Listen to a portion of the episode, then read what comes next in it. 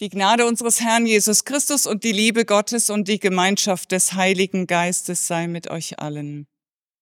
Amen. Auf meinem Nachttisch liegt ein Stapel Bücher. Ich lese immer bevor dem, bevor ich einschlafe. Und manchmal lese ich lange, bevor mir die Augen zufallen. Vielleicht spricht es mich deshalb an, dieses Bild von der lesenden Maria. Ich bin ihm zum ersten Mal begegnet im November im Radius Gesprächskreis, da haben wir über Josef gesprochen. Josef, die Randfigur der Weihnachtsgeschichte, eigentlich hat er nichts damit zu tun, denn Maria ist ohne ihn schwanger geworden. Josef, der ein untergeschobenes Kind als seins anerkennt, schön blöd, aber so schön. So schön wie aus, auf diesem Bild einer Buchmalerei aus Nordfrankreich alt und doch modern. Die Frau bildet sich, Maria kümmert sich.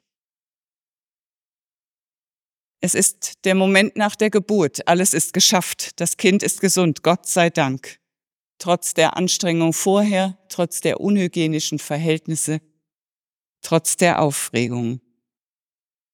Die Mutter ruht sich aus, der Vater hält zärtlich das Kind auf dem Schoß. Sanft berührt seine Stirn die Stirn des Babys, sacht stützt die rechte Hand das gewickelte Kind. Das Kind schläft. Ein Moment vollkommener Ruhe, so wie wir sie uns wünschen nach dem weihnachtlichen, vorweihnachtlichen Treiben. Meine Gedanken wandern zurück zur Geburt unserer Kinder.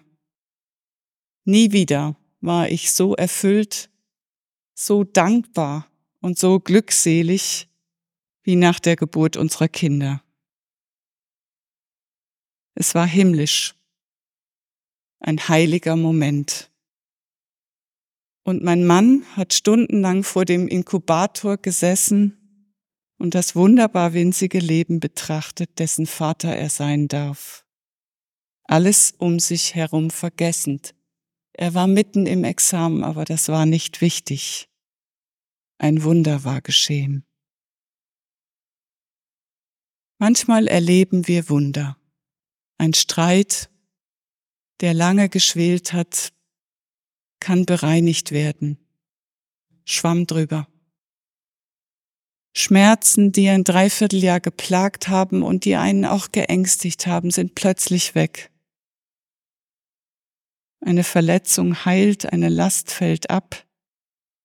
Man fühlt sich wie neu geboren, das Leben kann neu beginnen, Gott sei Dank. Aber nicht umsonst ist Josef, der das neue Leben in seinem Arm hält, in Blau gehüllt. Blau ist die Farbe der Treue. Josef bleibt, obwohl er hätte gehen können. Als Betrogener hätte er den Betrug öffentlich machen können, Maria anzeigen und sie wäre gesteinigt worden. Aber Josef, das macht er nicht. Er bleibt und er schweigt. Er hütet ein Geheimnis und nimmt das fremde Kind an Sohnes Statt an. Manchmal muss man lange dranbleiben, um ein Wunder zu erleben. Und man muss vertrauen. Blau, die Farbe der Treue. In Treue steckt Vertrauen. Josef ist ein frommer Mann, der glaubt dem Wort des Engels und bleibt. Wenn man genau hinsieht, dann hat der Künstler dem Josef Falten auf die Stirn gemacht und unter halb geöffneten Lidern schaut er den schlafenden Jesus an, so als wollte er fragen, was wird werden? Was wird aus dir? Was wird aus uns? Wie viele Eltern fragen sich das? Was wird aus unserem Kind? Erst recht, wenn es ein Sorgenkind ist. Wird es seinen Platz im Leben finden? Wird es anständig sein? Wird es einen Beruf haben, der es ausfüllt? Wird es überhaupt Arbeit haben? Wird es einen Partner finden und glücklich werden? Und wie wird sie sein, die Welt von morgen? Meine Eltern wollten immer, dass es mir besser ging als sie.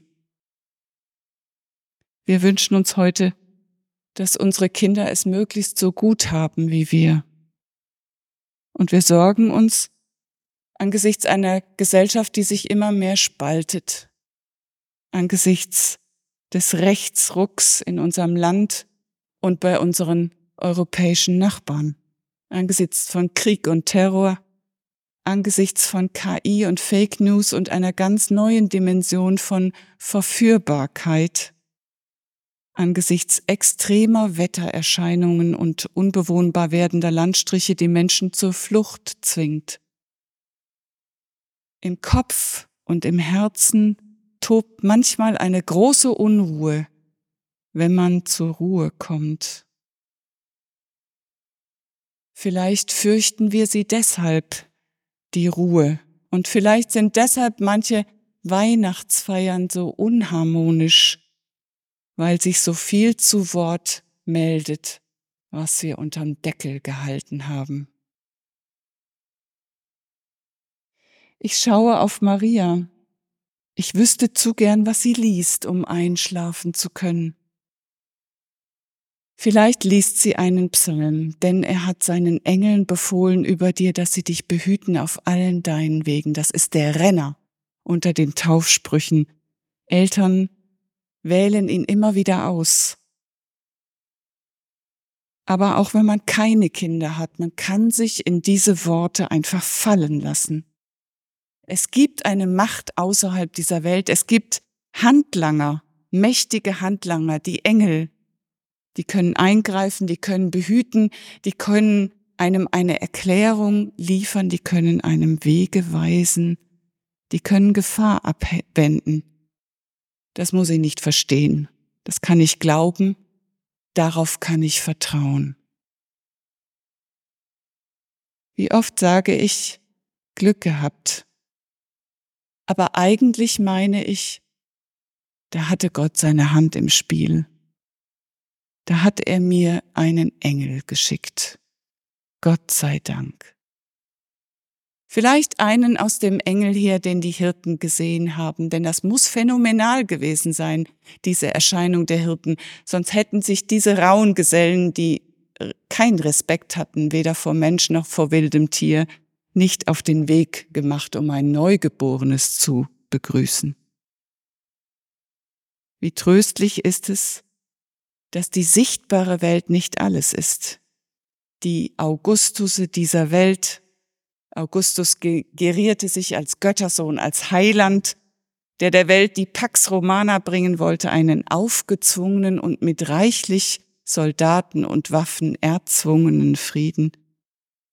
Die Augustusse dieser Welt sind allesamt untergegangen. Gott, so glaube ich, bleibt. Vielleicht hat Maria auch Jesaja gelesen. Ich zitiere, er wird seine Herde weiden wie ein Hirte. Er wird die Lämmer in seine Arme sammeln und in seinem Busen tragen und die Schafmütter führen. Und so ist es dann ja auch gekommen. Der erwachsene Jesus ist den Menschen seiner Zeit mit so viel Liebe und Zuwendung begegnet, er hat sich gekümmert. Er hat gespeist. Er hat geheilt. Er hat versöhnt. Dass das Bild des Hirten genau passt. Und es spricht uns ja auch heute noch an, obwohl Hirten und Schafe längst aus unserem Alltag verschwunden sind. Ein friedliches Bild ist es, das Hirtenbild, Mensch und Tier im Einklang, so wie hier auf dem Bild mit Maria und Josef und dem Jesuskind, auf dem ansonsten nur die Tiere vorkommen. Der Esel neigt ganz zart seinen Kopf in Richtung Josef, fast berührt er ihn, und der Ochse mit der Kuhglocke um den Hals beobachtet aufmerksam Maria. Mensch und Tier im Einklang. Himmlisch ist es, wenn das gelingt. Ich erinnere mich an den Mann, dessen Frau ich beerdigt hatte, der mir sagte, Ich komme wieder in die Kirche, wenn ich meinen Hund mitbringen darf. Ich schluckte. Ich hab's nicht so mit Hunden. Aber ich spürte, da ist eine innige Verbindung zwischen Mensch und Tier und eine zarte Annäherung an Kirche, und die geht nur, wenn das Tier mit darf. Ich bin dankbar für diese Begegnung, weil ich etwas lernen durfte. Tiere sind unsere Mitgeschöpfe. Wir verstehen sie, sie verstehen uns und sie gehören anständig behandelt. Da gibt es eine Verständigung ohne Worte zwischen dem Esel und Josef, so als wollte er sagen, ich helfe dir, die Last zu tragen und Maria und dem Ochsen, der durch die Kuhglocke zu einer Kuh mutiert, so als wollte sie sagen, er sagen, ich helfe dir, das Kind zu versorgen. Tiere kommen auch deswegen in Krippenbildern vor, weil es bei Jesaja diese Friedensvision gibt. Auch die mag Maria gelesen haben. Ich zitiere, und es wird ein Reis hervorgehen aus dem Stamm Isais, auf ihm wird ruhen der Geist des Herrn. Er wird nicht richten nach dem, was seine Augen sehen, sondern wird mit Gerechtigkeit richten die Armen und rechtes Urteil sprechen den Elenden im Lande. Da wird der Wolf beim Lamm wohnen und der Panther beim Böcklein. Kalb und Löwe werden miteinander grasen und ein kleiner Knabe wird sie leiten. Man wird weder Bosheit noch Schaden tun auf meinem ganzen heiligen Berge, denn das Land ist voll Erkenntnis des Herrn. Wie kann man das glauben, dass die zueinander finden, die erbitterte Feinde sind, Israel und Palästina, Russland und die Ukraine, die östliche und die westliche Welt, zerstrittene Paare, verfeindete Familien. Wir scheinen weiter weg von dieser Vision denn je. Es wird Maria nicht leichter gefallen sein, diesen Worten zu glauben als uns.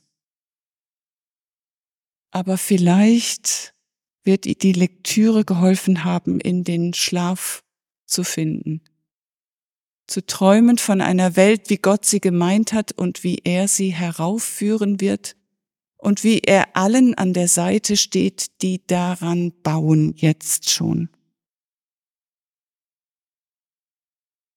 Aber Maria wird ein Leben lang auch immer wieder auf die Lektüre solcher Worte zurückkommen müssen denn ihr Sohn wird seinen eigenen Weg gehen. Er wird nicht zurückschlagen, wenn er geschlagen wird. Der Empfehlung, wehr dich, wird er nicht Folge leisten. Er wird nicht mit aller Gewalt sein Leben retten und dazu alle himmlischen Mächte anrufen. Er wird sterben. Und es wird heißen, er wird für die Sünden der Menschen sterben damit die Bosheit, das Böse ein für allemal aus der Welt geschafft ist. Aber das ist ein anderes Kapitel. Das muss man wieder und wieder lesen, um es zu verstehen, um es zu glauben, um davon zu träumen und um sich davon bewegen zu lassen, zum Guten und für die Güte. Und der Friede Gottes, der höher ist als all unsere menschliche Vernunft, der bewahre unsere Herzen und Sinne in Christus Jesus. Amen.